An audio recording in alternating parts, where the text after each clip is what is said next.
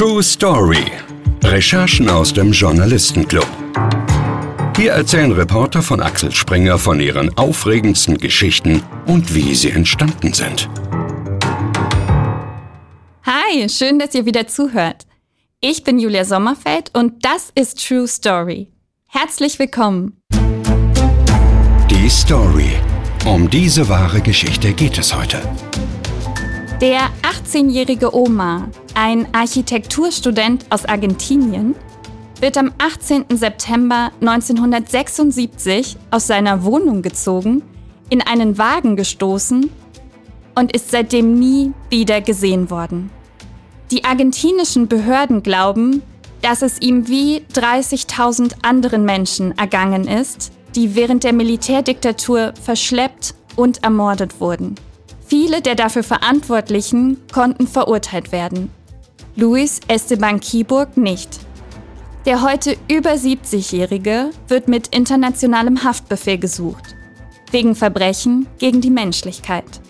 Peter Hell, Chefreporter bei Bild, hat Kiburg in Berlin aufgespürt.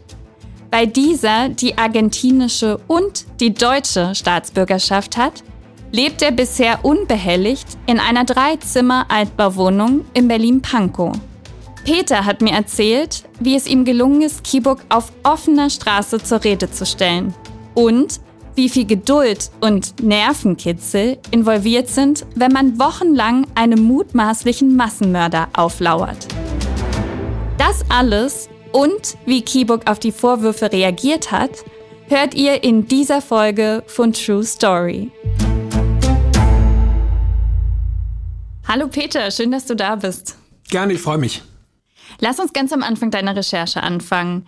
Wie bist du auf Luis Esteban Kiborg aufmerksam geworden? Der Kontakt ist über eine zweite Person entstanden. Ein Kollege, ein Journalist aus Argentinien, Tony Ervida, hatte mich kontaktiert und hat gesagt, er hat eine spannende Geschichte. Er wohnt schon seit äh, mehr als zehn Jahren hier in Berlin.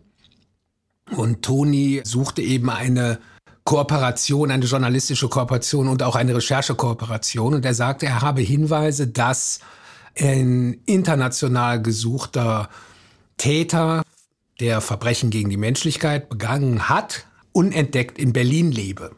Und zwar ein Mann namens Luis Esteban Kiborg, der während der argentinischen Militärdiktatur zwischen 76 und 83 als Soldat Menschen gefoltert und eben auch getötet haben soll. Und deswegen laufe in Argentinien eben auch eine Anklage und ein Auslieferungsantrag. Und dann haben wir uns zusammengesetzt und wir haben das dann zusammen erarbeitet und recherchiert und daraus ist eben dann eine sehr spannende und auch langwierige und auch eine sehr intensive Recherche geworden, die dann beendet wurde, dann auch mit einem Film und mit einer großen Reportage. Kiborg war schon seit 2013 in Berlin. Wie hat er hier gelebt? Was haben dir seine Bekannten über ihn erzählt? Also er hat, so wie wir auch in seinem Umfeld recherchiert haben, ein ganz bürgerliches, ruhiges Leben äh, geführt mit seiner Frau, sehr unauffällig. Also er lebt im äh, Prenzlauer Berg in Berlin, in einer sehr schönen Altbauwohnung. Er war bei seinen Nachbarn oder ist bei seinen Nachbarn damals sehr ähm, beliebt gewesen. Er ist so ein typisch argentinischer Grand Seigneur gewesen, ein älterer Herr, um die 72 Jahre. Er sah eher aus wie ein Chefarzt mit einem sehr kurzer, graumelierter Bart. Er war ähm, sehr rege auch in dem Tango-Verein tätig. Er hat am Wochenende hat er auch die Tango-Schulen besucht und er war im Prinzip oder ist im Prinzip eine Person, auch sowohl von der Optik als auch von seinem ganzen Habitus, wie man ihn sich so vorstellt. Also eine, eine sehr angenehme, ruhige Persönlichkeit. Das wusste natürlich kein Mensch, dass hinter dieser Person eben dieser gesuchte und auch eben dieser vermutlich mutmaßliche Täter steckt, der eben dieser Taten beschuldigt wird. Und bei diesen Taten während der Militärdiktatur in Argentinien sind 30.000 Menschen verschwunden und ermordet worden. Seither sind viele Verantwortliche schon vor Gericht gestellt und auch verurteilt worden. Und während dieser Prozesse haben auch einige Generäle ausgesagt, die Keyboard kannten. Was haben die über ihn gesagt? Das ist richtig. Also Kibok ist kein unbeschriebenes Blatt in Argentinien. Im Gegenteil, er ist ein sogenanntes Top-Target, eine High-Ranking-Person, die eben auch auf der äh, gesuchten Liste steht. Man muss sich das so vorstellen, der damalige Diktator Rafael Videa brauchte, um eben Oppositionelle zu eliminieren, um mundtot zu machen, brauchte er eben sogenannte Todesschwadronen. Und äh, diese Todesschwadronen in Argentinien, in Buenos Aires, die rekrutierten sich eben aus Spezialeinheiten. Und eine dieser Spezialeinheiten, diese Busos Taktikos, das sind Kampfschwimmer gewesen, extrem gut durchtrainierte, sehr gut ausgebildete Soldaten. Eine dieser Einheiten, die wurden eben dazu benutzt, um eben Oppositionelle, Studenten, Menschen, die eben äh, nicht regierungskonform gearbeitet haben, die eben in der Opposition waren, Politiker, auch teilweise Familienangehörige, diese Leute zu entführen, teilweise zu foltern oder im schlimmsten Falle dann eben auch zu ermorden. Und da kommt man eben dann auf diese Zahl 30.000. Während der Prozesse, die dann erst im Nachhinein in dieser ganzen Aufarbeitung stattgefunden haben, wurden eben auch die Verantwortlichen und die Vorgesetzten dieser Todesschwadronen vor Gericht gestellt. Einige wurden zu lebenslanger Haft verurteilt. Und da ist eben auch der Name beziehungsweise auch die Rolle von Luis Esteban Kibok gefallen, der ein Offizier war, der eben auch mitverantwortlich war für die Verschleppung, für die Ermordung äh, von Oppositionellen.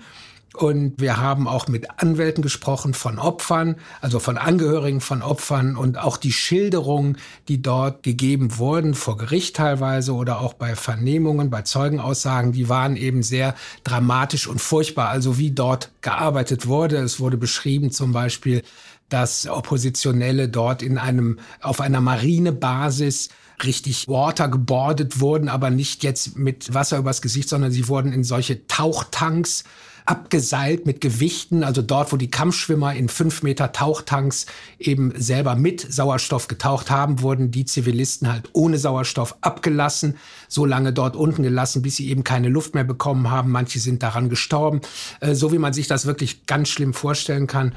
Die Beschreibungen waren sehr drastisch. Es wurden Menschen aufgehängt, teilweise tagelang.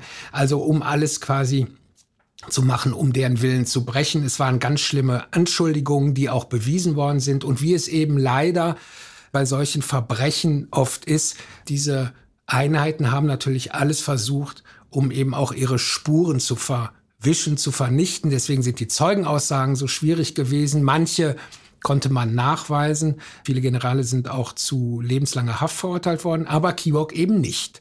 Der lief und läuft heute noch frei durch Berlin. Wir reden gleich noch darüber, wie du ihn ausfindig gemacht hast. Erstmal würden wir aber gern ein paar Sachen über dich erfahren. Reporterleben. Ab ins Rampenlicht. Ich stelle dir gleich einige Fragen über dich und deine journalistische Karriere, die du bitte möglichst kurz beantwortest. Bist du bereit? Ja, klar. Wann und warum hast du beschlossen, dass du Journalist werden möchtest?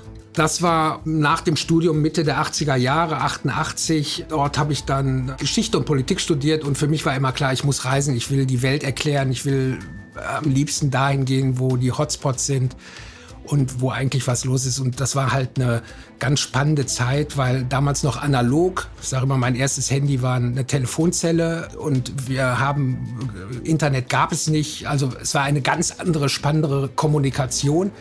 Und wir mussten uns natürlich alles erarbeiten verbal.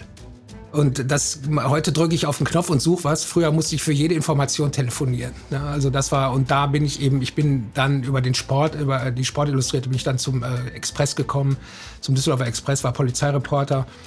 Gerichtsreporter, bin dann zum Fernsehen gegangen, zu RTL Teuto Tele, habe dort auch als Reporter gearbeitet und habe danach bei einer Produktionsfirma gearbeitet. Da haben wir Filme gemacht, auch für die öffentlich-rechtlichen und privaten. Und dann bin ich dann zu Spiegel TV gekommen 1998. Und da hatte ich dann das Glück, in Anführungsstrichen, dass ich relativ schnell äh, in die Auslandsberichterstattung eingeführt wurde, durfte dann ab 1999 sehr lange aus dem Kosovo-Krieg berichten. Und von da an war für mich klar, dass ich halt sehr viel Ausland machen möchte. Und das ging dann 20 Jahre lang bei Spiegel TV weiter, Damals war auch noch Stefan Aus mein Chefredakteur, der sehr reporteraffin ist und war. Also dort konnte man machen, was man wollte. Hauptsache, die Geschichte war gut. Äh, wir sind um den halben Globus mindestens 15 Mal geflogen. Also es gab keine Krise, keinen Krieg, keine große Geschichte, wo wir nicht da waren. Äh, und das war halt ein, zu diesem Zeitpunkt halt sehr spannend. Dann hat sich das, die Großwetterlage in der großen Berichterstattung so ein bisschen äh, gelegt. Auch die Fernsehberichterstattung wurde etwas anders, auch die Reportagen. Und dann bin ich 2018 zur Bild gekommen, weil eben auch hier die Möglichkeit bestand oder die, der Wunsch bestand, eben auch Fernsehen und digitale Reportagen zu machen, wo ich gesagt habe, okay, das würde ich gerne mitmachen und bin dann zu den Nachrichten hier als Chefreporter und habe seitdem auch sehr viele große äh, Geschichten machen dürfen, ähm, die auch eine irrsinnige große Verbreitung und Publikation erreicht hat. Welche Recherche ist dir denn am meisten in Erinnerung geblieben? Ich bin jetzt mehr als 30 Jahre im Job. Das sind natürlich die unglaublichen Geschichten, die wir damals hatten, als wir während des Krieges im Kosovo waren. Wir haben die Kriegsverbrechen mit dokumentieren können. Wir waren natürlich auch im Irak, sind mit den Amerikanern hoch nach Bagdad und in den Syrienkriegen, also diese ganzen Geschichten mit Kriegsverbrechen, mit den internationalen Zusammenhängen, dann natürlich die Recherchen über den islamischen Staat halt auch in Syrien, die sehr intensiv waren und jetzt hier bei Bild war eine Geschichte natürlich sehr besonders. Das war eben auch die von Luis Esteban Kiborg, aber auch eine besondere Geschichte war, dass meine Kollegin Christine Wahl und ich die Tagebücher von Shindy Ehrenwart Müller gefunden haben oder wir haben Shindy Müller gefunden. Sie hat sie uns dann gegeben, die Tagebücher einer 14-Jährigen. Sie war damals 14.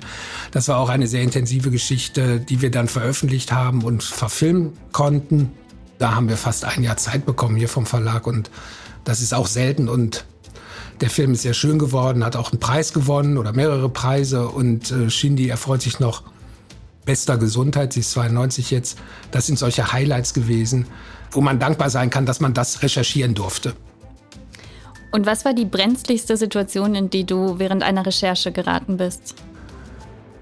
Naja gut, das sind natürlich die ganzen Kriegseinsätze im Kosovo oder im Gazastreifen, im, in Afghanistan, in, in, wir waren mal in Kobane eingeschlossen, mein Kollege und ich, mehrere Tage lang konnten wir da nicht aus dem Kellerloch raus, weil der IS die Stadt umstellt hatte in Nordsyrien.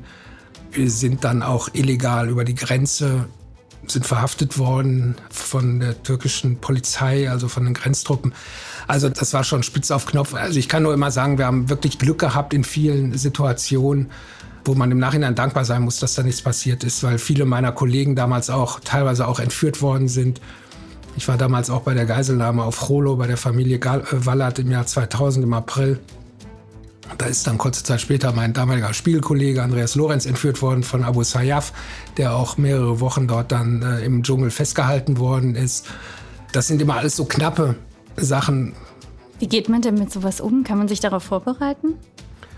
Naja, das kommt ja nicht wie Kai aus der Kiste. Also man weiß ja ungefähr, wo man ist. Man weiß ja, man im Kriegsgebiet ist, das, was passiert ist. Der Körper stellt sich drauf ein. Ähm, die Sensibilität ist sehr hoch. Die Angst ist immer da. Angst ist der beste Beschützer, der beste Bewacher. Man passt auf, man passt aufeinander auf, gegenseitig. Man informiert sich. Natürlich nimmt das einen immer mit oder hat es einen auch mitgenommen in der Masse die Gräueltaten zu sehen, das Leid der Menschen halt, wenn man in einem Krieg ist, es ist das ist was ganz Furchtbares, was man, es riecht, es, es, es stinkt, es schreit, es sind Kinder da, die sind, die brauchen Hilfe. Und wenn man dann nach Hause kommt und dann quasi diesen kompletten Kontrast hat, das nimmt einen natürlich auch extrem mit, indem man sagt, okay, ihr wisst gar nicht, was da drüben ist eigentlich. Und das verändert einen auch dann so ein bisschen. Und man muss da sehr aufpassen, dass man da halt nicht zum Zyniker wird und dass man die Emotionen auch gestattet, an sich ranzulassen, dass man nicht zu kalt wird. Vielen Dank. Lass uns zurück zu deiner Recherche kommen. Du hast ja erzählt, was Keyborg vorgeworfen wird und hast uns aber auch gesagt, er lebt bisher sehr unbehelligt in seiner Dreizimmerwohnung in Berlin-Prenzlauer Berg. Wie passt das zusammen? Warum kann der da so in Ruhe wohnen? Das ist eine rechtliche Geschichte. Kibok ist Sohn deutscher Einwanderer in Argentinien gewesen. Er hat damals den Status gehabt, dass er zwei Pässe hatte, nämlich einen deutschen und einen argentinischen. Und laut Gesetz, laut deutschem Strafrecht, darf ein Bundesbürger, der eben im Besitz eines deutschen Passes ist, nicht an ein Drittland ausgeliefert werden. Das heißt, Argentinien hat einen Auslieferungsantrag gestellt, dem muss die Bundesrepublik aber nicht nachkommen, dem kommt sie nicht nach. Das heißt, er kann hier in Deutschland leben, außer die Generalstaatsanwaltschaft hier in Berlin zimmert oder schmiedet oder verfasst eine Anklage gegen ihn, dass auch ihm hier in Deutschland, in der Bundesrepublik, der Prozess gemacht werden kann. Und da ist die Staatsanwaltschaft auch dabei. Das ist natürlich sehr schwer. Die Vorwürfe liegen 50 Jahre zurück. Und sie müssen natürlich dann, um auch Zeugen zu bekommen, nach Argentinien zu reisen. Sie müssen dort nach Buenos Aires. Und das ist natürlich jetzt in diesen Corona-Zeiten sehr schwierig gewesen. Aber so wie es aussieht, sind sie dran. Sie versuchen es, um dann eben nach deutschem Recht eben Luis Esteban Kübock hier in Deutschland vor Gericht zu stellen, um ihm auch nachzuweisen, dass er diese Taten eben auch gemacht hat. Dadurch, sie arbeiten natürlich auch eng mit den argentinischen Behörden zusammen, aber er kann bis dato oder bis dahin kann er hier frei rumlaufen. Du hast mit dem Oberstaatsanwalt in Berlin gesprochen, mit Dirk Feuerberg, und der hat dir dazu Folgendes gesagt. Wir müssen nach deutschen Maßstäben, nach deutschen Rechtsgrundsätzen gucken, darf die Person in Haft genommen werden. Das setzt voraus einen dringenden Tatverdacht und einen Haftgrund. Und den dringenden Tatverdacht zu belegen bei einer Auslandstat, noch dazu einer derart komplexen Auslandstat, wie es diese Verbrechen während der Runter normalerweise sind, das ist eben ein sehr, sehr aufwendiger Prozess. Und da gilt in Deutschland die Unschuldsvermutung, solange wir diesen dringenden Tatverdacht nicht erbringen können, bleibt die Person in Freiheit. Und ich muss beweisen, dass der Angeklagte, der dort vor uns sitzt, dafür die Verantwortung hatte und dass er zu dem Zeitpunkt, als er seine Tat begangen hat, also 1976 oder etwas später, wusste, was passiert mit diesem Menschen, nachdem ich mit ihm zu tun hatte. Und das ist ambitioniert, aber ich denke, das ist eine Herausforderung, der wir uns stellen müssen. Wie bist du denn, nachdem dein argentinischer Kollege dich auf den Fall aufmerksam gemacht hat, wie seid ihr dann weiter vorgegangen? Gut, für uns ist natürlich dann in dem Falle wichtig, das muss wasserfest recherchiert sein. Also wir recherchieren ja nicht nur belastend, sondern wir recherchieren auch entlastend. Das heißt, wenn so ein Vorwurf da ist, müssen wir auch gucken, wo ist der Haken? Ist das irgendeine Behauptung? Wie können wir die Anklagepunkte, die gegen ihn vorgebracht wird, wie können wir die umsetzen? Wie können wir die wasserdicht machen? Stimmt das wirklich, was ihm vorgeworfen ist? Und wie können wir ihn dann konfrontieren mit diesen Informationen bei auch aller Einhaltung aller journalistischen Regeln. Wir müssen ihn fragen, wir versuchen sein Umfeld zu recherchieren, wir versuchen zu recherchieren, ist er anwaltlich beraten, dass wir auch über die Anwaltschaft gehen können. Wir haben uns vorher recherchemäßig natürlich auch mit den deutschen Behörden in Verbindung gesetzt, eben mit Dirk Feuerberg, mit dem Oberstaatsanwalt, der uns die Dinge auch bestätigt hat. Insofern konnten wir dann so eine Art Fragekatalog der Vorwürfe auch zusammenschmieden. Und dann ging es eben darum, dass wir natürlich Interesse haben, dass er mit uns redet. Sprich auch vor der Kamera. Die Chance, wenn wir ihn normal ansprechen, wenn wir ihn anrufen, er wird uns nichts sagen. Ich glaube, das, da brauchen wir uns gar nicht drüber zu unterhalten. Das ist, er wird sagen, nein.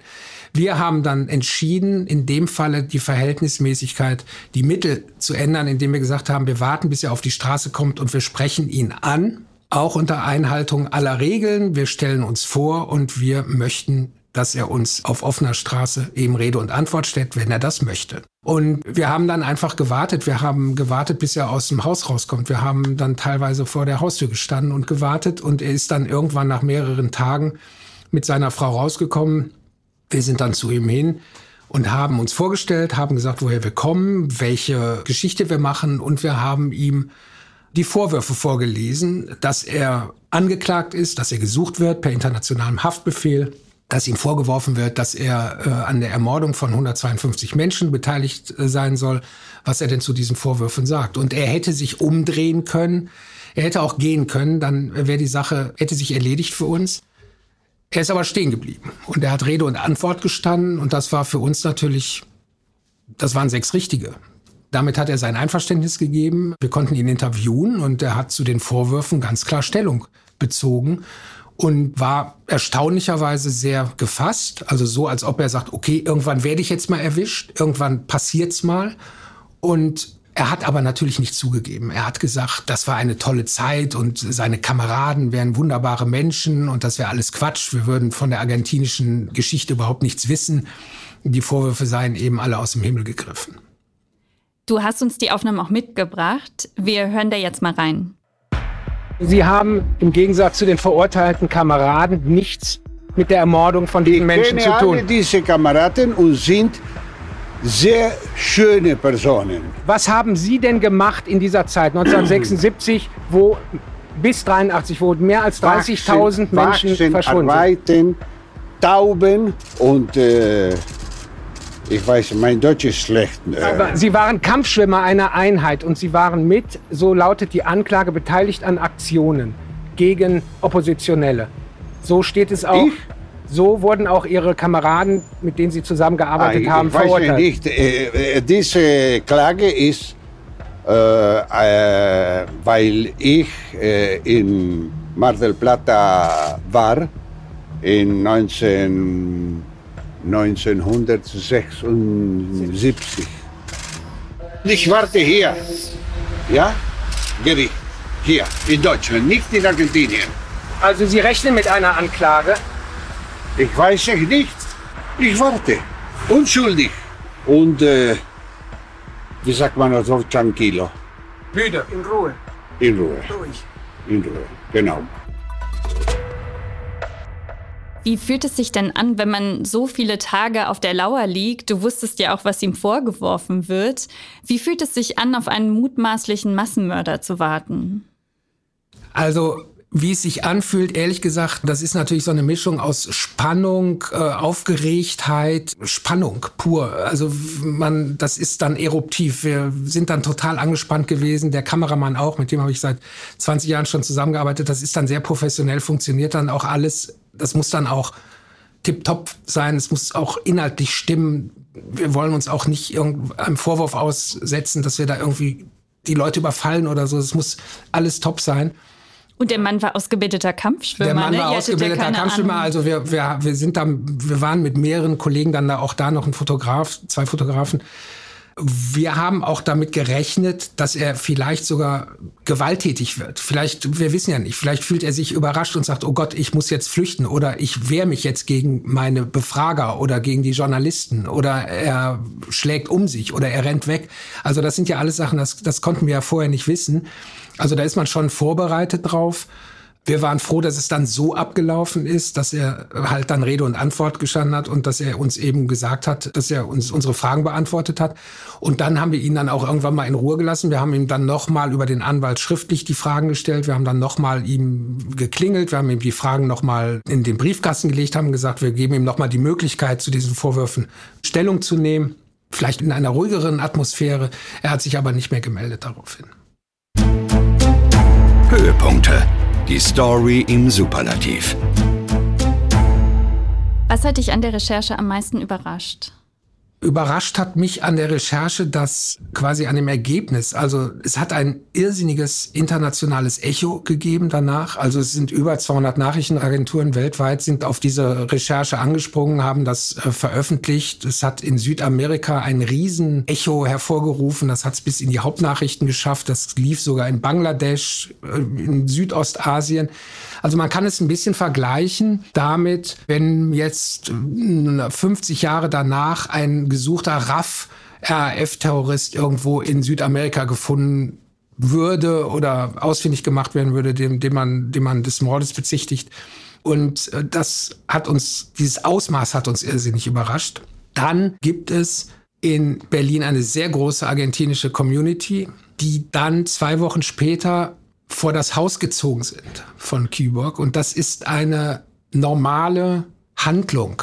Also dafür muss man Argentinien verstehen. Das ist das sogenannte Estracha. Das heißt, die Leute gehen, um zu demonstrieren vor ein Haus. Das machen sie auch in Südamerika, vor Politiker oder vor Menschen, denen sie was sagen wollen und demonstrieren dort, um ihrem Unmut kundzutun. Das gibt's hier in Deutschland nicht. Das war ungewöhnlich, dass das stattgefunden hat. Das kannten wir bis dato auch nicht so. Aber das ist in Argentinien üblich. Das passiert dort auch. Die gehen dann vor das Haus und protestieren und gehen dann wieder weg. Das ist aber alles sehr friedlich. Und das andere Überraschende war, dass wir dadurch natürlich auch so ein bisschen, oder was heißt überraschend, aber dass wir dadurch das angestoßen haben, dass die Ermittlungen jetzt weitergehen und wir haben auch sehr viel Feedback aus Argentinien bekommen, dass die Opferverbände von den Angehörigen, also von den die Angehörigen der Opfer, die immer noch versuchen, ja, Gerechtigkeit zu erfahren, die immer noch wissen wollen, wo sind ihre Kinder oder wo sind ihre Geschwister, dass die auch gesagt haben, gut, ihr habt ihn jetzt gefunden, jetzt hoffen wir, dass eben die Justiz weitermacht, dass die Justiz auch in Deutschland für Gerechtigkeit sorgt, dass wir vielleicht irgendwann mal wissen, wo unsere Geschwister sind, wo unsere Eltern sind, wo unsere Brüder hingekommen sind. Was war für dich der emotionalste Moment bei der Recherche? Der emotionalste Moment war die Gegenüberstellung mit ihm, wenn man sich wochenlang beschäftigt mit einer Person und sie im Prinzip auswendig kennt, zumindest was so die nackten Zahlen anbelangt, wo er herkommt, was ihm vorgeworfen ist. Man hat die ganzen Anklagepunkte gelesen, was er mit den Leuten gemacht haben soll, wie er sich verhalten hat, seine Flucht aus Argentinien, nachdem er gemerkt hat, naja, es wird langsam eng unten in Argentinien, weil eben seine Kameraden auch alle vor Gericht gestellt wurden. Dann baut man natürlich so eine Person, so ein, ein, ein Phantom auf. Und in dem Moment, wo man ihn dann trifft, das ist dann so etwas, ich weiß nicht, wie man das beschreiben will, das ist so eine ja, so eine Erlösung auch irgendwo, wo man sagt, oh, Gott sei Dank, jetzt hat's geklappt.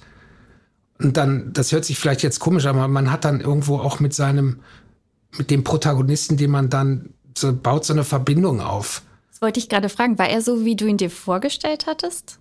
Äh, er war total professionell, komplett soldatisch ausgebildet, also komplett kontrolliert, sowohl in seinen Bewegungen als auch in seiner Terminologie, in seinen, seinen Antworten. Also er war wirklich trainiert. Wir hatten gedacht, dass er ausrastet, vielleicht, dass er rumschreit, dass er wegläuft, dass er sich wehrt oder dass er uns beschimpft oder dass er irgendwas macht. Aber er war komplett kontrolliert, also so, dass man sich vorstellen kann, naja, er wartet irgendwann oder er hat gewartet, so eine Situation irgendwann mal gegenüberzustehen. Und er wusste genau, es macht keinen Sinn, wenn er jetzt irgendwas macht. Das würde die Sache noch schlimmer machen. Also er war in dem Falle sehr professionell. Du hast von die Angehörigen der Opfer der Militärdiktatur erwähnt. Und du hast auch die Schwester von einem Studenten getroffen, der damals aus seiner Wohnung gezogen und ermordet wurde. Kannst du uns von ihr erzählen? Was hat sie dir gesagt? Die Schwester hat Toni Herr wieder interviewt, eben in Argentinien auch. Und die und auch in Deutschland. Sie ist schon mal vorher hier nach Deutschland gekommen zu dem Anwalt Kalik, der eben Nebenkläger ist. Und diese Schwester ist natürlich auch Beispiel dafür, wie viele Angehörige immer noch und zu Recht natürlich sehr emotional eben sind, die wissen möchten, was mit ihren Angehörigen passiert ist. Der Junge ist nie mehr gefunden worden. Und so geht es zigtausend anderen. Und sie versucht natürlich auch weiterhin Druck auch eben auf die argentinischen Behörden auszuüben, dass weiter ermittelt wird, dass Zeugen weiter gefunden werden, die eventuell das bestätigen können, dass ihnen Gerechtigkeit widerfährt. Und auch von ihr haben wir einen O-Ton, den wir uns jetzt mal anhören. Estoy acá en este en Alemania ich bin hier in Deutschland, weil einer der Täter, der auch auf der Basis war, auf der mein Bruder entführt, gefoltert und ermordet wurde, in diesem Land lebt. Wir haben den Wunsch nach Gerechtigkeit. Jetzt versuchen wir ihn von hier, also von Deutschland aus, vor Gericht zu stellen. Eh,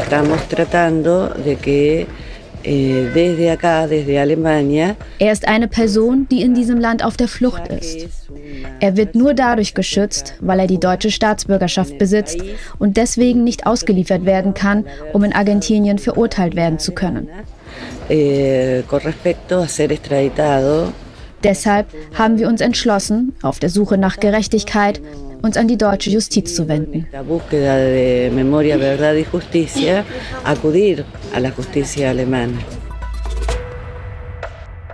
Was denkst du, wie geht es jetzt mit Kibok weiter? Also nach unseren letzten Informationen ist die Berliner Generalstaatsanwaltschaft weiter dran, eben Informationen zu besorgen und vor allen Dingen ähm, Zeugen zu befragen. Es gibt Listen, es gibt auch Möglichkeiten, das zu machen. Das Ganze ist natürlich problematisch wegen Corona jetzt, aber so wie es aussieht, wird die äh, Staatsanwaltschaft runterfliegen nach Buenos Aires in der nächsten Zeit, wenn es besser ist, um dann eben Zeugen zu vernehmen. Und was bis dato passiert ist, dass es wohl auch schon Kontakt gegeben hat und dann wurde eben auch über Teams beziehungsweise über Skype wurden Leute befragt. Aber das hat nicht annähernd diese Dichte und natürlich auch diese Fragemöglichkeit, als wenn man jetzt selber runterfährt, um eben auch die Angehörigen zu Gesicht zu bekommen, dass man auch Akteneinsicht bekommt. Das ist natürlich jetzt für die nächste Zeit geplant. Dann noch eine allerletzte Frage. Headline-Macher. Welche Story bringst du ganz groß raus? Stell dir vor, wir räumen dir für einen ganzen Tag Bild live frei. Und du kannst dort senden, was du willst. Was machst du? Gemeine Frage. Das ist ja ich würde Tierfilme zeigen, schöne Dokumentationen. Ich bin so voller Geschichten von früher und ich bin eigentlich froh, wenn ich mal gar keine Geschichte habe, sondern wenn ich eigentlich Tierfilme sehen kann oder äh, Reisereportagen, die einen so ein bisschen runterbringen. Und ich glaube, das kommt auch langsam wieder. Also man muss immer so den Spagat schaffen. Also dass man auf der einen Seite macht man dann die schnellen Reportergeschichten, aber auf der anderen Seite muss man eben auch gucken, dass man eben die, die schönen, langen, langsamen und ruhigen Geschichten erzählt bekommt und auch dann auch die Kraft hat, das anzunehmen und zuzuhören. Dann wird es auch ein bisschen ruhiger und schöner. Das klingt gut. Vielen Dank für die spannende Recherche, die du uns heute mitgebracht hast, Peter. Es hat mich sehr gefreut. Gerne, Dankeschön. Und vielen Dank an euch fürs Zuhören. Und wir freuen uns natürlich, wenn ihr bei unserer nächsten Recherche auch wieder dabei seid. Bis dahin, macht's gut. True Story. Folgt uns auf Instagram unter True Story-Podcast, wenn ihr keine Folge mehr verpassen oder noch mehr Stories von unseren Reportern wollt. Bewertet uns bei Spotify oder kommentiert bei Apple Podcasts. Wir sind auf eure Meinung gespannt. Schreibt uns gerne eine E-Mail an truestory at axelspringer.com.